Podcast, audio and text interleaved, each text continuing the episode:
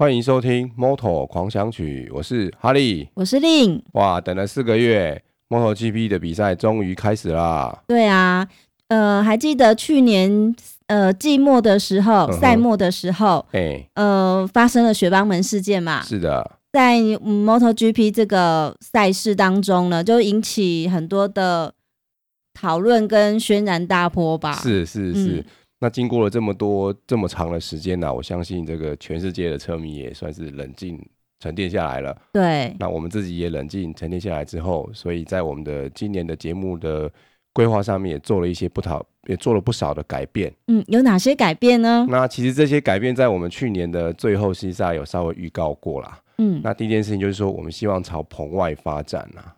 是，那就是说，我们有一些专访是除了我们以外的人。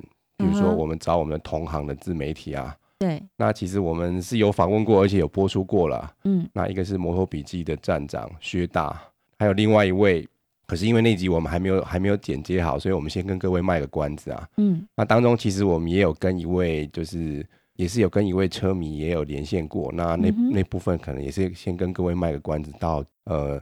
季中的时候我们会播出，是，那这是这个最大的不同嘛？那还有部分是说，像我们去年的节目，我们的形态会比较像是看影片说故事这样的一个形态。嗯哼，也就是说我在影片各式各样的专访或是比赛的影片转播当中，我看到了很多东西，那我就把它整理起来，我们就来做个报道。是，那今年会做一个更不一样的改变，就是我们会以数据跟图表为为主来说故事。哦，看数据或是图表来。评论这个赛事，去年也是有，也是觉得说，有时候讲的时候就觉得说不是很精准啊。对，那只知道，当然我们那些名次啊，那些是有做过功课的。可是其实对于整个赛况，我们对这些。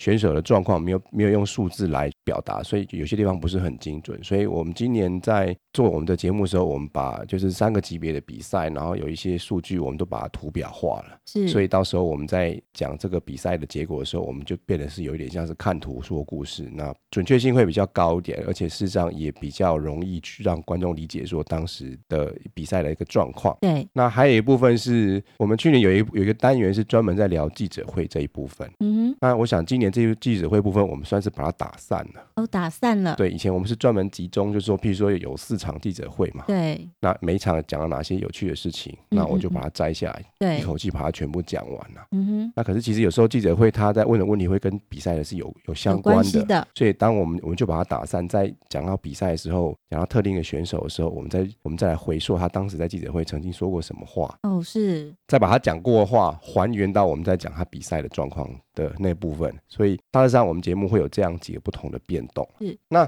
今年呢、啊，因为这是第一场啊，所以其实赛前就跟去年一样，就是很多各式各样的话题啦。嗯，那今年的话题大致上是有两个话题啦。第一个话题就是说。很多的选手就是可能合约要到期了，嗯嗯嗯，通常就是职业选手都是说，你可能今年或是明年的合约已经确定已经签好了，可能会比较心安一点。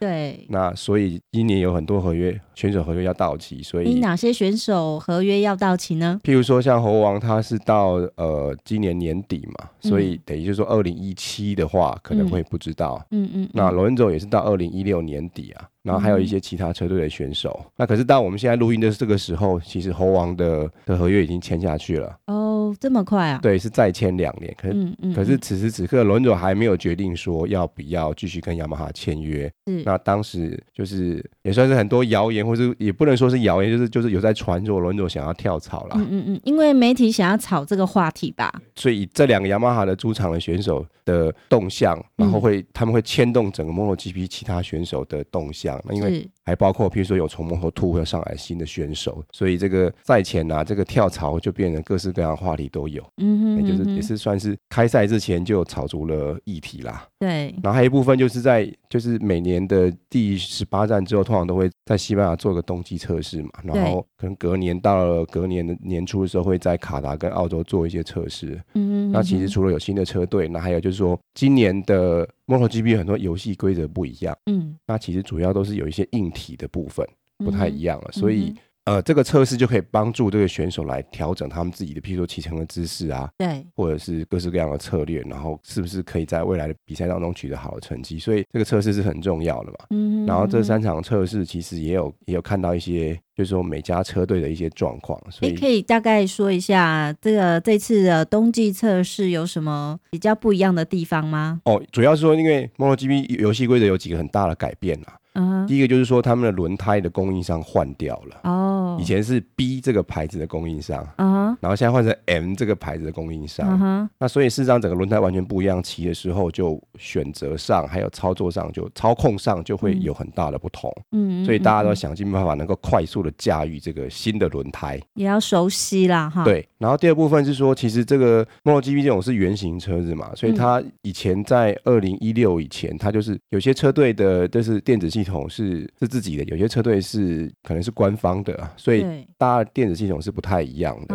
那今年大家的电子系统都是一模一样的品牌哦，是被重新规定大家采用一样的一个电子系系统。对，电子系统，所以好像是另外一种，就是呃相同的起跑点这种感觉了。嗯哎，所以大家对于这个系统是不是也能够驾驭的很好？是不是能够把这车子控制的很好？其实也是很重要。所以冬季测试其实就在看这些。因为游戏规则改变，然后车子做很多改变之后，选手是不是能够快速的去适应，然后把它掌握得非常好？对他们来说也是一个蛮大的挑战哦。是啊，所以其实经过三场测试之后，第一场大部分都不是很理想。嗯，嗯，那等到最后一场，我记得是在卡达正式赛的这前前一周吧，好像也有在卡达测试嘛。那其实大家的水准跟那个实力已经渐渐的比较，就是说比较。比较像样一点了，哎、uh huh, uh huh. 欸，所以赛前主要就是这这两件事情了。是，哎、欸，那这一次呢，第一站呢是，是在卡达。是的，是的。对，那我记得去年我们也是从卡达开始的。没有错，没有错。嗯、然后去年我们的赛道的部分，我们介绍了很多赛道相关的一些故事啊，比如不管是旅游或是文化，嗯。甚至是音乐啊、电影啊，那、嗯、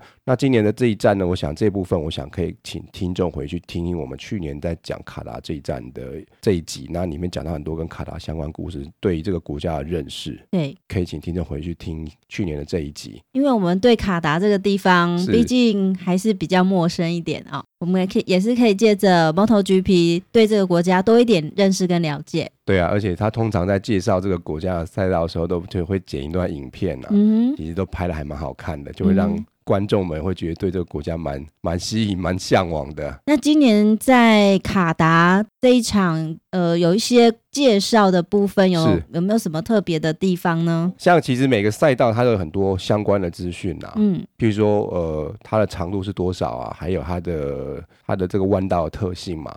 那卡达这个赛道来说啊，就是以全长来说，是今年这十八个比赛的赛道当中第五大的一个一个赛道。嗯哼，它的总共的长度是五千三百八十公尺，就是五公里，五点三公里左右。嗯哼，哦，然后它总共有十六个弯，左弯有六个，右弯有十个。嗯，哦。以 MotoGP 的这个等级的选手来说，他需要跑二十二圈呐、啊。嗯，那也就是说，你全部大概要跑到一百一十八公里左右。嗯哼，嗯哼。所以其实因为借由这个圈数的控制，每一站的跑的时间其实都差不多，大概在四十到四十五分钟左右。嗯。然后另外一部分就是说，这个赛道会有好几段很长的直线嘛。嗯。那这个赛道最长的直线大概是有到了一公里左右，就是一千零六百八十公尺啊。嗯哼。所以它的赛道是很长，它的直线都是很长的。嗯哼。然后大概是今年。十八个站里面第四长的直线道，那可能对某些呃直线速度加速比较厉害的厂车或者是选手，哦、呃，应该是比较有利哦。是啊，是就比较有优势啊。对、嗯，记得去年的最高速度是我记得是本田的马马克斯跑出来的嘛，嗯哼，它的最高速度是三百五十点二公里，哇，非常快哈。对啊，照去年的记录来看呢、啊，这个速度啊。还不是最快的哦，历史上还有更快的。也就是说，它这个直线也是很长，可是其实它有比它更长的嘛，嗯、所以它这个最高速度是去年当中最高速度当中的第二名。哦，这样子。哎，所以这个是关于这个整个卡达这个赛道的一个状况。是。好，那我们先稍作休息一下，然后接下来呢开始看 MotoGP 跟 Moto2 跟 Moto3 的这一站的表现的状况。好。